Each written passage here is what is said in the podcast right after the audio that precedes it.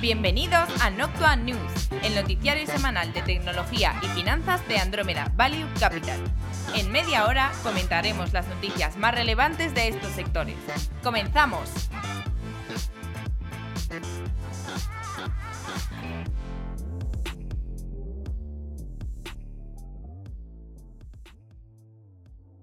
Bienvenidos a Noctua News, episodio 23, temporada tercera. Buenos días, tardes, noches, depende a la hora de nuestros oyentes. ¿Qué tal, Juan de? ¿Cómo estáis? Eh, bueno, Juan de Antonio, ¿cómo estáis los dos?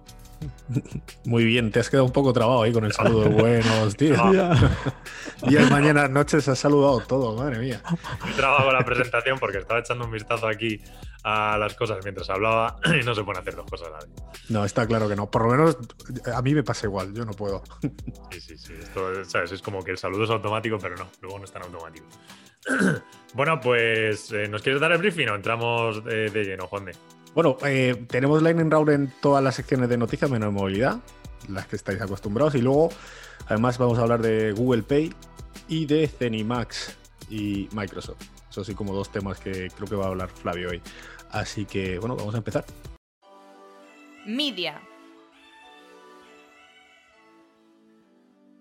Disney ha mostrado unos resultados flojos en cines en su última película de Raya y el último dragón, llegando únicamente a los 8,6 millones de visionados. Sin embargo, los datos, pues bueno, son algo engañosos, ya que la película se mostraba tanto en cines como en Disney Plus, aunque en este caso tenías que adquirirla por 29,99 dólares para el caso americano. Y además, pues debemos tener en cuenta que ciertas salas de cines como Cinemark no se mostraron dispuestas a, visualizar, la, a mostrar la película. Entonces, bueno, eh, los 8,6 millones son flojos, pero claro, todavía no tenemos los datos de cuánta atracción ha tenido Disney Plus. También esta semana, el martes, revelaba Bob Chapek, CEO de Disney, cómo Disney Plus llegaba a los 100 millones de usuarios. Y la ESPN, el canal de Disney, llega a un acuerdo de siete años con la NHL, que es la liga de, hockey profesional de Estados Unidos, para seguir retransmitiendo su contenido, lo que llevaría el acuerdo hasta la temporada 27-28. Y finalmente Netflix estaría empezando a lanzar mensajes a usuarios para verificar que las cuentas compartidas son de gente que vive en un mismo lugar. Y si no es el caso, pues incentivar a que, a que se contrate una nueva cuenta, eh, que es lo que llaman el password cracking eh, por parte de Netflix. Entonces, bueno, pues parece que esto ya ha empezado un poco más fuerte, así que lo de compartir contraseña veremos cuánto dura. Y en el lado de estrenos de streaming, pues lo más relevante esta semana es en Apple TV Plus, que estrena la película de los hermanos Rousseau con Tom Holland, eh, Cherry se llama. Y bueno, pues lo que he podido ver rápidamente, sin más. Eh, los hermanos Russo, pues bueno, no, han hecho alguna, no está mal, ¿no? También los Vengadores y tal han estado en ese mundo, pero, pero bueno, parece que es como algo violencia, un robo y tal, y bueno, sin más. Gaming. Y el juego más vendido de la semana ha sido Super Mario 3D World, olvidados ya de Animal Crossing de aquí a lo que queda de año. Y en la Lightning Round, en primer lugar, la Unión Europea compra, bueno, aprobaba a principio de esta semana la compra de Cenimax por parte de Microsoft y ahora volveremos a ello. Epic Games compra Capturing Reality. También Epic Games demanda a Google en Australia por abuso de posición dominante debido a su política en, la Google Store. Aquí Usuma y sigue con esta fiesta que tenemos abierta.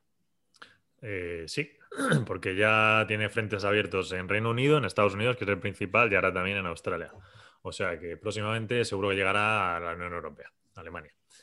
Y bueno, lo de Capturing Reality de Epic es que, bueno, todas estas están en, lo mismo, que es compañías que permitan el moldeado mejor de, en 3D de objetos reales o de personas para llevarlo al mundo digital.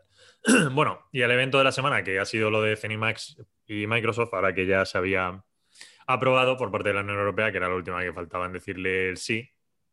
Pues bueno, eh, ayer jueves por la tarde, en horario español, salió Phil Spencer con parte del equipo tanto de Xbox, del lado de Microsoft, como de la gente de Cenimax, que son los de Bethesda. Y bueno, básicamente, pues nada, eh, aportaron un catálogo de 20 juegos, creo que era ayer, de Bethesda a la Game Pass. Y básicamente lo que dijo Phil es que eh, todavía hay contratos a cerrar por parte de Bethesda con, compañías como Sony que, que, tienen pendientes, pero cuando eso se vaya acabando, pues al final los juegos van a ir, de hecho dijo textualmente, a cualquier producto que tenga Game Pass. Es decir, que al final van a ser a Xbox y, a ordenadores. O sea que habrá, habrá exclusividades por ahí y, bueno, pues ya está, más o menos ya lo que se esperaba, así que nada más. tecnología. Bueno, esta semana vamos a hablar de Google Pay, que hace tiempo que no lo tocamos, y ver un poco los últimos cambios que ha estado haciendo y cosas curiosillas. Eh, bueno, debemos saber que Google Pay eh, han lanzado una, nueva versión. Bueno, de hecho, eh, vamos a explicarlo bien porque es realmente una nueva app. ¿Vale? Viene a sustituir a la antigua Google Pay que había. básicamente esto se ha hecho para, para, prepararla conforme a los estándares que se llaman la Unified Payment Interface o la UPI que recordemos que en países como India, pues eh, se ha establecido esto, que es un protocolo de comunicación online a nivel nacional, para bancos cuyo objetivo sea la de las transferencias instantáneas. Esto además, pues ya no es solo una pretensión de India que, lo ha establecido, sino un objetivo a lograr por las principales economías del mundo. Entonces, bueno, pues sabemos que hay proyectos tanto en Estados Unidos como en Europa de este tipo de transferencias instantáneas en todo el sistema bancario. Y bueno, pues ante esta situación, Google Pay, pues eh, vamos, lo que ha visto es que era necesario adaptar como tenía su aplicación a la situación actual, ya adelantándose, y así pues no tiene la necesidad futuro de, hacer cambios que incluso los pudiese haber hecho tarde. Eh, entonces, vamos, que se adelanta. Eh, entonces, bueno, esa es la parte de la, de la Unified, que ahora si queréis pues lo comentamos un poquito más. porque de hecho, esta nueva regulación, una de las ideas claras que podemos extraer es la ventaja en la capacidad de hacer pagos instantáneos. Eh, entonces, bueno, eh, evidentemente esto se acerca bastante más a todos los rollos de fintech que estamos teniendo ahora mismo, con, por ejemplo, con Square Cash o, con PayPal, con Venmo, o bueno, aquí en España tenemos Bizum. Eh, pero claro, al, aplicarse esta, esta, regulación, lo que vemos es que la ventaja de este tipo de compañías pues, se va a ir diluyendo más porque al final todo el sistema bancario va a ser capaz de hacerlo. Con lo cual, tu ventaja no va a ser tanto la innovación pura que, que ya tenías, y que te va a desaparecer, sino más una cuestión de interfaz, de que el usuario pues, le parezca lo más amigable posible o que ya la haya utilizado para conocerla, que pues es la ventaja de las que tienen Venmo, eh, Bizum y demás, que bueno, pues ya como usuario la estás utilizando, entonces, ¿para qué vas a migrar a una nueva? Así que la ventaja va a venir más por ahí que por la pura, pura innovación que, insisto, se va a ir diluyendo. Bueno, en este contexto es importante saber que Google en India lanzó lo que era TED, que era eh, su servicio de pagos hace unos tres años más o menos, con, la idea de solucionar los problemas en la región a nivel de pagos, sobre todo facilitarlo allí para las la necesidades ad hoc. Eh, sin embargo, bueno, pues en, la nueva revisión de Google Pay, esta, la que han lanzado, ¿vale? La que ahora, la que se ha lanzado a nivel internacional, realmente lo que han hecho es coger la, la Google TED de India y nada, reempaquetarla con el nombre de Google Pay y lanzarla a nivel internacional. ¿Qué pasa? Con esto, que claro, Google Tez eh, estaba montada para, India, con las particularidades de India, por ejemplo, no tiene, eh, no tiene versión web. Y entonces la nueva Google Pay que se ha lanzado, pues viene con las deficiencias o con las particularidades de, India, pero claro, extendida al resto del mundo, con lo cual hay cosas que, pues, que no tienen mucha lógica. Entonces, en este sentido hay dos problemas. Uno, lo de la parte de la web que estoy comentando, que es que no tienes solución web, es decir, ya todo es aplicación móvil. Y otra es que obliga a todos los usuarios del mundo a descartar la vieja totalmente, la, antigua Google Pay ya no te va a valer para nada, descargar la nueva y además esta necesitas vincularla con tarjeta SIM. Con lo cual, pues, eh, vamos, que ya no es con tu cuenta de usuario normal de Google, con lo cual, eh, pues, son ciertas deficiencias que, insisto, para mercado indio, pues puede tener su lógica por lo de la SIM, porque la gente no tiene tantas cuentas de Google, etcétera, pero a nivel occidental, pues, es un poco más, más difícil de, justificar. Y, bueno, no hay mucho más. Eh, también, bueno, finalmente, esto es otra particularidad, pero Google planteaba la posibilidad de que los clientes compartiesen sus datos de consumo con Google Pay para que así recibiesen ofertas personalizadas, que es un poco lo que hizo PayPal con la adquisición de Honey.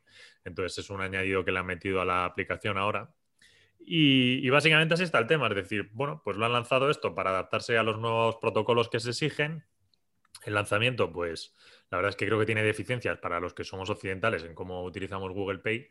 Y sobre todo la parte de la innovación, pues ahora con la regulación, evidentemente, se, va a perder un poco y al final va a ser una cuestión de, pura interfaz. Entonces. Va a ser una cuestión de quién mete Bitcoin o no, ¿no? Básicamente. Sí, sí, sí. ¿Quién hace un exchange? Acaba haciendo un exchange de su. Sí, exactamente. Bueno, Por eso te no, no, hace falta ser exchange, ¿eh? pero con, que, tengas que la posibilidad de, tenerlo ahí, como ha hecho PayPal y Square, que eso aquí en Europa, o estás, o estás con. no hay diferenciación. Cuando tu ventaja competitiva se convierte en estándar, pues tienes que meter otro servicio añadido y, y van por ahí los tiros, por lo que parece. Claro. De hecho, por eso te dice PayPal que ellos están creando la super app a nivel eh, bueno, financiero, monetario, de wallet, ¿no? Pues la super wallet, pues, pues es eso, es como la innovación en ese aspecto ya no va a ser tu ventaja, necesitas obtener una ventaja de otra manera. ¿Cómo la puedes conseguir? Pues con conexiones y que con tu wallet hagas más cosas que con ninguna otra. Entonces, Hola, aprovecho este minuto para agradecer a Andrómeda Value Capital, el fondo de inversión líder en tecnología, el hacer posible este podcast. Andrómeda Value Capital es un fondo de inversión que cuenta con la máxima valoración Morningstar, ha sido reconocido en medios de prestigio, invierte mayoritariamente en empresas tecnológicas en Estados Unidos, no tiene compromiso de permanencia y el importe mínimo para contratar es simbólico, de 10 euros. Si estás pensando en invertir a largo plazo, contacta con Andrómeda Value Capital por email en info@andromedavaluecapital.com. Andrómeda Value Capital, análisis de datos para la inversión inteligente.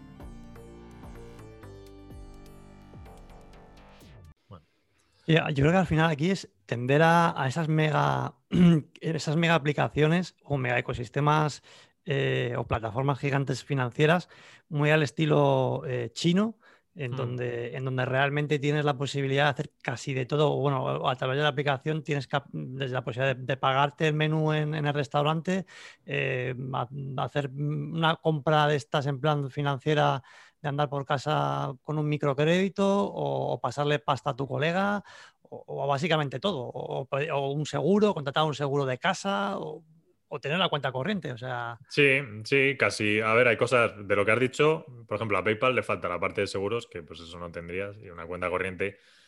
O sea, puedes utilizar la cuenta de PayPal, pero como funcionalidad de cuenta corriente, pues la verdad es que no es tan tan útil. Pero sí, vas a eso. O sea, el siguiente paso es totalmente que puedas realizar contrataciones de seguros y tal desde la propia app. O Ahora sea mismo el foco está puesto también lo de Buy Now, Pay Later, que lo están añadiendo muchas. De hecho, han salido a cotizar unas cuantas empresas ahora en este último año. Tienes a Fin por ahí, tienes algo, más. Eh, bueno, ya veis la adquisición, la, la que ha comentado Flavio antes de, de Honey. Bueno, por ahí van un poco los tiros, vas añadiendo funcionalidades. Sí, Sophie, Karma, Exactamente. estas. o sea que- Eh, Me, me- me- me estaba preguntando, eh, Facebook no ha hecho ningún anuncio últimamente, ¿no? Sobre. No era, no era Calibra, ¿no? ¿Era Calibra? Bueno, eso sigue ahí el proyecto, pero sin más. Ya, ya, eh, lo decía como a colación de Google Pay, porque sí que es verdad, como están Mm. haciendo un, un- le están dando bastante empuje a este tema, pues no es de extrañar que estos presenten o comenten algo en estos meses, seguramente. Ya, la verdad es que llevan, cierto, ¿no? Sí, sí, llevan un, Llevan un algo de tiempo, bastante callados, tío, Sí. se- me, me acabo de acordar, digo, ¿esto, son- esto dónde quedó? Pero bueno. Sí, sí, no llevan un tiempo callados. De hecho, querían integrarlo en todo el sistema de pagos con su propia moneda dentro. Bueno, que al final eso de la propia moneda saltó, pero, pero hacer una versión virtualizada de del dólar y que puedes comprar desde Shopify. o- Lo que uy, está claro es que desde estos van a, estos publicarán algo en, en breves momentos, porque si está, está estando como están las cosas, seguro. Y una, y una cripto Facebook, una cripto libra calibra.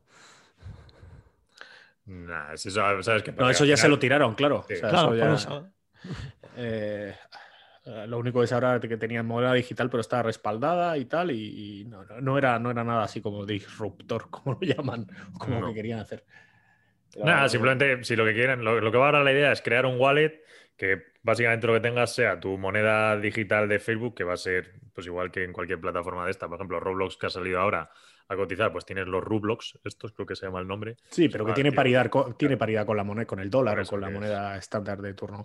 Lo que es bestial es que ya estás en. en- o sea, la- las posibilidades que tienes con respecto al, al empuje que está dando por la parte de, de Instagram, ¿no? Ahí tienes una posibilidad de monetización bestial y luego por. Pues que tienes acceso a millones de personas que todavía no se han ido a otras redes sociales. a ver si los pueden capturar o retener por otros lados, ya que Facebook per se está un poco muerta. Ojo, que estamos aquí en tono jocoso, ¿eh? que no está muerta. Que Que quede, que quede, claro. se interpretan las cosas de, de- de modo literal y, y muchas veces no están así. Eh, más- Instagram, de hecho, está muy bien. O sea, Instagram está fuerte. Di, Antonio, perdona. No, digo que lo que me ha sorprendido del tema de, de- de como carencia que remarcabas del tema de Google Pay eh, era el tema de la vinculación con la SIM y por tanto entiendo que con el operador de, telefón- de telefónicos, ¿no? Con la, con, Sí. con la Teleco. ¿no? Claro, claro, es decir, es solo está pensado totalmente para móvil, tío, no nada para web. Entonces sí, te, te vincula con. Sí, te vincula con tu operador. Qué curioso. Eso para India tenía más lógica, por- porque no hay tanta cuenta, y entonces, de hecho, allí hay mucha SIM prepago. Entonces, bueno, para solucionarlo dijeron, venga, pues que se vincule con la SIM, pero es que a nivel occidental la gente no está cambiando de SIM todo el rato en plan prepago ni nada de esto, ¿sabes? Pero Bueno, y sobre todo que aquí eh, conceptualmente le, otorgas un, un poder que, que ni por asomo tendría las, las telecos asociándolo con el tema del pago. O sea, es curioso, o sea, es la- mantenerlo sobre todo, porque de repente le está dando baza a una cosa que, vamos, a la que dan- pagarían dinero ya por tener. Sí, sí, totalmente. De hecho, ten en cuenta que. mm, Ahí se me ha ido la mano. ¿Cómo se llama el operador este indio, tío? El que hemos visto cien mil El de veces. Airtel, Airtel o, No, no, no, el Reliance otro. O Barty. Ese, o, Reliance. el- o Y Bytel, este, sí, está Barty, Vodafone Ese y Reliance Rio y hay otra más, creo. Pero esas son las principales. Eh, aunque Airtel es Vodafone, allí ya me lío, tío. Sí, por eso. Sí, sí, es Barty, eh, Vodafone o Airtel, como lo quieras llamar, quiero recordar. Y luego Sí, sí, Reliance Rio. veo. Vale, pues lo digo por lo de la parte, dice Antonio, de lo de la Teleco, porque esto vino también mucha fuerza por el lado de Reliance, tío, por los usuarios, hace pues, cuatro o cinco años. Vale. Ajá, Cuando vale, estaban guay. ellos más pequeños. Entonces, como, como push, fue un acuerdo con Google, como empezó la historia. Pues ya está, ya lo Y tenemos. entonces, bueno, se ha evolucionado y se ha quedado así en esta cosa que es una especie de Frankenstein. Pero bueno. Bueno, vamos con el Lightning Round. Empezamos con Dropbox, que compra DocSend por 165 millones, compañía dedicada a la transferencia de documentos, pero por medio de un link securizado, en vez de pues, por archivos adjuntos, que es bastante más inseguro. Unity compra Visual Life, empresa dedicada a reconvertir la información de los modelos de BIM en imágenes de realidad aumentada. Y eh, durante la semana hubo también eh, comentarios referentes a, la parte de realidad aumentada eh, por el lado de Apple, donde sí parece que tendría un dispositivo listo para el año que viene por un precio de unos mil dólares. Y por otro lado también tenemos a, a Zuckerberg comentando cómo existe la posibilidad en 2030 de eh, tener la opción eh, asociada con esta parte de, de realidad virtual de teletransportarse, y esto lo ponemos entre comillas, a- a mundos virtuales. Sí, entre comillas total, porque no, nadie se va a teletransportar tal cual, pero sí, sí, utilizo la palabra. En plan eh, Spock, el Sí. teletransporte. Y siguiendo en esta misma línea de realidad aumentada y realidad virtual, aunque en el caso más de la virtual, Facebook comentaba cómo bueno, tenía una división encargada dentro de la compañía en dar una primera solución para el manejo de los mandos eh, que se van a utilizar en realidad eh, virtual, pero en este caso sería pues, una especie de pulsera o muñequera que lo que emplearía serían impulsos neuronales de la mano. Pues a la hora de cuando estás conectado con tu gafas de realidad virtual, pues para moverte y elegir las cosas, pues funcionaría así con impulsos impulsos neuronales, que suena muy bien, pero, pero bueno. Adobe Photoshop ya corre de manera nativa en los M1 de Apple con resultados de hasta 1,5 veces más rápido que los modelos anteriores. Y también Apple que recorta un 20% las previsiones de producción de sus móviles y eh, del 70% para el iPhone mini. Siguiendo con Apple, dice que invertirá mil millones, un billón, en Alemania en los próximos tres años y que hará de Múnich su Silicon Valley europeo. No sabemos si han elegido Múnich por el tema de los coches o... Por el clima, sobre todo por el clima. Hombre, a ver, a España no te, no te vas a venir. Está claro que te vas a Alemania, pero no sé si lo de Múnich es por algún punto con lo del Apple Car a futuro y ahí se puede leer algo. O, vamos, sinceramente yo creo que tampoco es eso, pero, pero bueno, que Múnich es un buen sitio para establecerte, así que... El regulador chino de anticompetencia, organismo pues bueno, que aparece y desaparece según se tercie, está considerando multar a Alibaba por prácticas eh, que está haciendo, ¿no? En las cuales, por las cuales impone a los proveedores eh, que o impiden eh, que vendan en la plataforma y en plataformas de terceros como JD.com. Y Facebook que integrará próximamente nuevas maneras de monetización dentro de la plataforma de Instagram con etiquetas de anuncios que se podrán poner dentro de las stories para eh, de esta manera mover el tráfico a, un sitio concreto. Y con, con anuncios de duraciones reducidas para aquellos vídeos de entre un minuto y tres minutos. También Facebook lanza su aplicación de Instagram Lite, que es la versión de menor peso en cuanto a megas, en 170 países nuevos. Bumble, ahora que ha salido a bolsa recientemente, pues se introduce Night In, un sistema de videollamada con juegos tipo trivial para aumentar las interacciones entre los usuarios.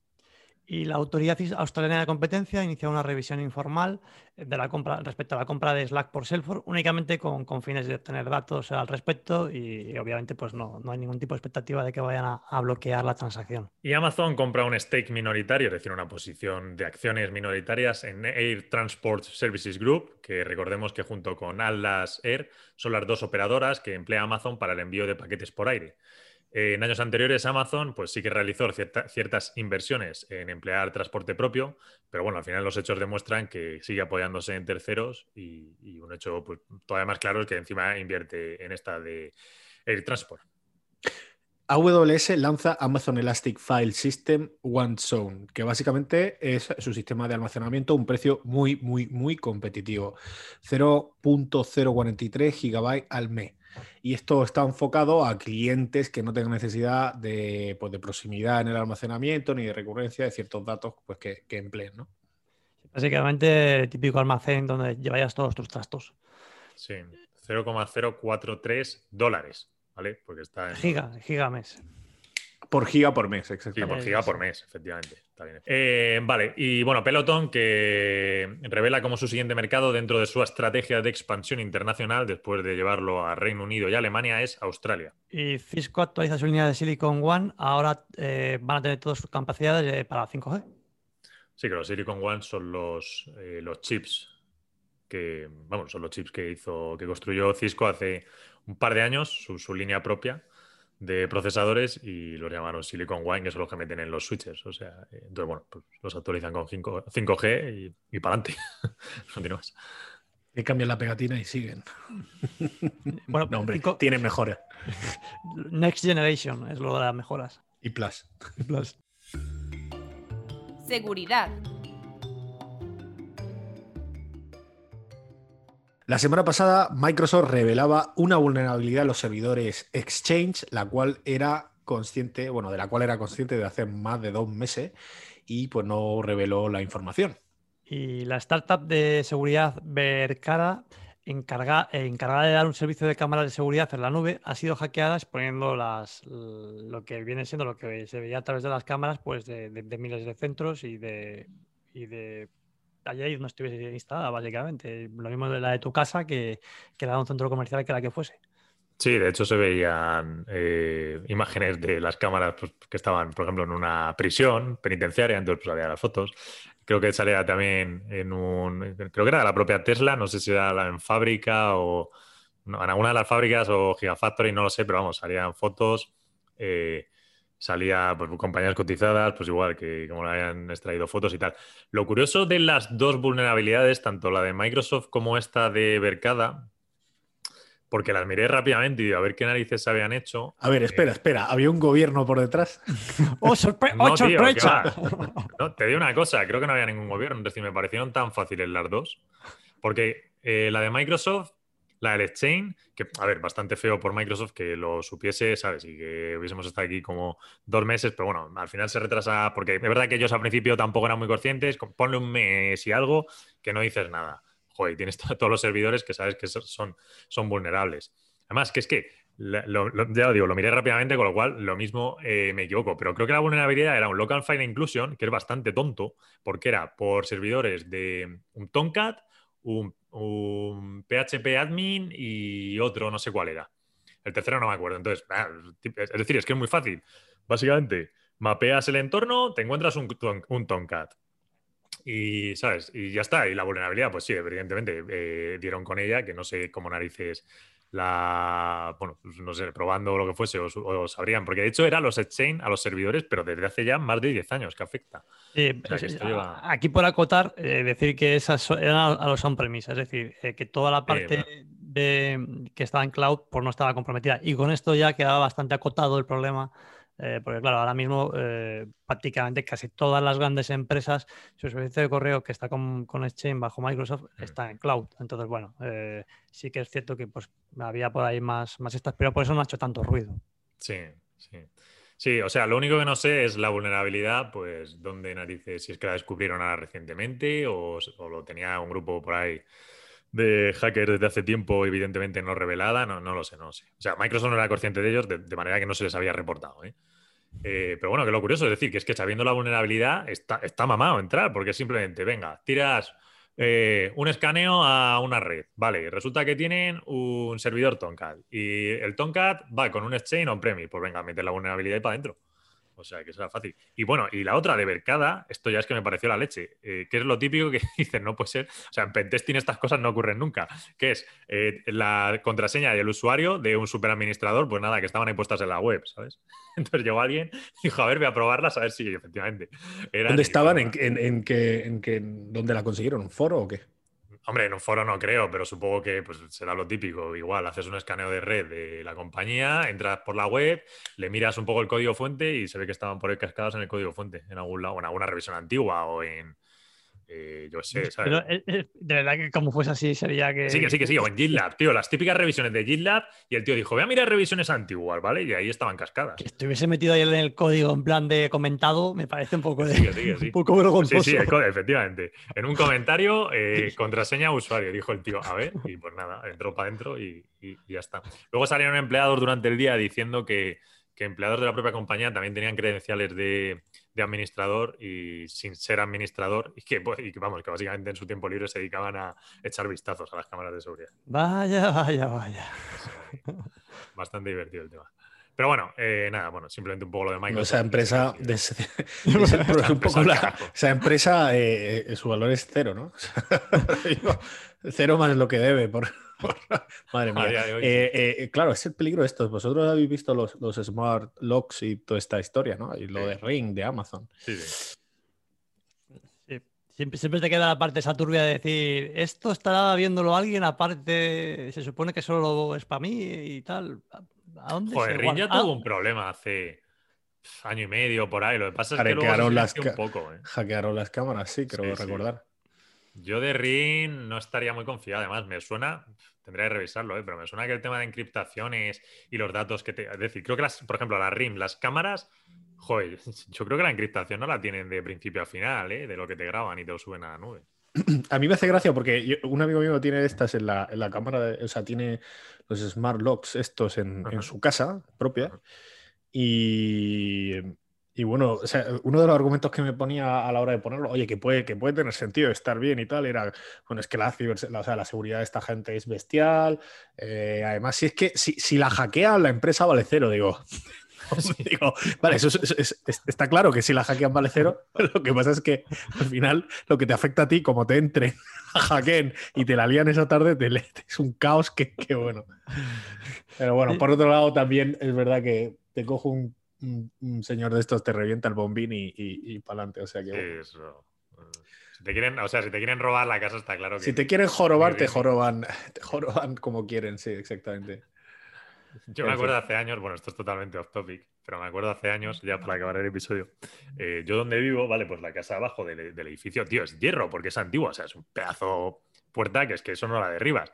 Bueno, pues te estoy hablando hace pues, cuatro o cinco años. Una noche, entre semana, tan tarde de la mañana, empiezo a oír, claro, yo me desperté, empiezo a oír un griterío en la calle de narices. ¿Qué, qué- estará pasando? Pum, pum, pum, y subiendo por la escalera de mi edificio gente, pum, pum, pum. Y digo, joder, ¿qué pasará? ¿Qué pasará? Ya abro la puerta, abro la ventana, miro y veo que eran los bomberos, porque en el sexto había un notas que había quemado no sé qué, que luego no pasó nada, pero enseguida llegaron los bomberos. De hecho, no, no hubo fuego ni nada, ¿vale? El tío quemó algo, salió humo, saltaron la alarma y llegaron los bomberos. Bueno, pues aquí los bomberos, la puerta de abajo, la de hierro, en vez de llamar a cualquier portal, a cualquier casa que la abriesen, cogieron un butrón de esos, ¿no? ¿Cómo se llama? ¡Pua! a golpearlo y la reventaron, macho, la reventaron entera. O sea, hay 10 bomberos golpeando, ¿sabes? Y digo, joder, pueden llamar y aquí cualquiera les abre. O sea, flipas. ¿Para, para qué llamar, no? Pudiendo derribarla abajo. ¿Cómo se llama eso con lo que golpean los. Una especie de ariete. No, soy experto en allanamiento de morada, entonces tampoco te puedo. No sé qué se utiliza, la verdad. Y, y yo tampoco, yo lunicero, ¿no? A los, No, ¿Cómo los se que se- llama? Es que. em- no, Empotraron no, un Audi A5 contra la puerta. A ver, por ejemplo, un butrón no es eso, tío. Un butrón no es como. Butrón creo pero- que es- que es un con agujero, ¿no? en Un la agujero, pared. ¿no? No, claro, pues- y eso lo Sí, haces dentro de mi- mis limitados conocimientos sobre, Sobre la butrones. materia. Sobre butrones. Pues no sé cómo se llama, tío. Tienen como. Sí, es como una cosa de hierro, un, ¿Qué un meter? un armazón. Una tío. sierra de calar o algo. un- No, no, es que va, que va. sí, sí. O sea, tú has visto, esto- mira, estas películas Sí, sí, antiguas. ariete, un, un ariete de hierro y Sí, tacatá, claro. que es lo que utilizan los geos para abrir las puertas. Eso, eso, eso, eso, ya. eso, eso. Eso, pues súper gordo, tío, entre varios cargados y venga a golpear la puerta. Venga, claro, la reventaron. O sea, la puerta saltó por los aires. Pero Yo me imagino al portero diciendo, ¿para qué llamar, no? Luego llego al día siguiente, claro, y le digo al portero, digo, oye, tal, ¿qué ha pasado? No sé qué, ya me contó todos los detalles y digo, joder, no podían haber llamado. "Sí, No, es que es el procedimiento y luego ya pues tienes que ir a la Comunidad de Madrid y entonces hablar con ellos y ellos te arreglan la puerta y tal. Y digo, a ver, o sea, eh, vale, pero si no hay fuego, no ves fuego, lo mismo no está mal llamar, ¿sabes? O sea, a ver, antes de empezar a reventar la puerta, puedes intentar llamar a ver si alguien te abre, pero bueno.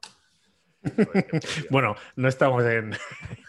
no, es nuestro, no es nuestro expertise. No, o sea, no, yo no, no, sé cómo está hecho el procedimiento, que seguro está hecho con sentido, pero bueno. no sé, a mí me sorprendió mucho.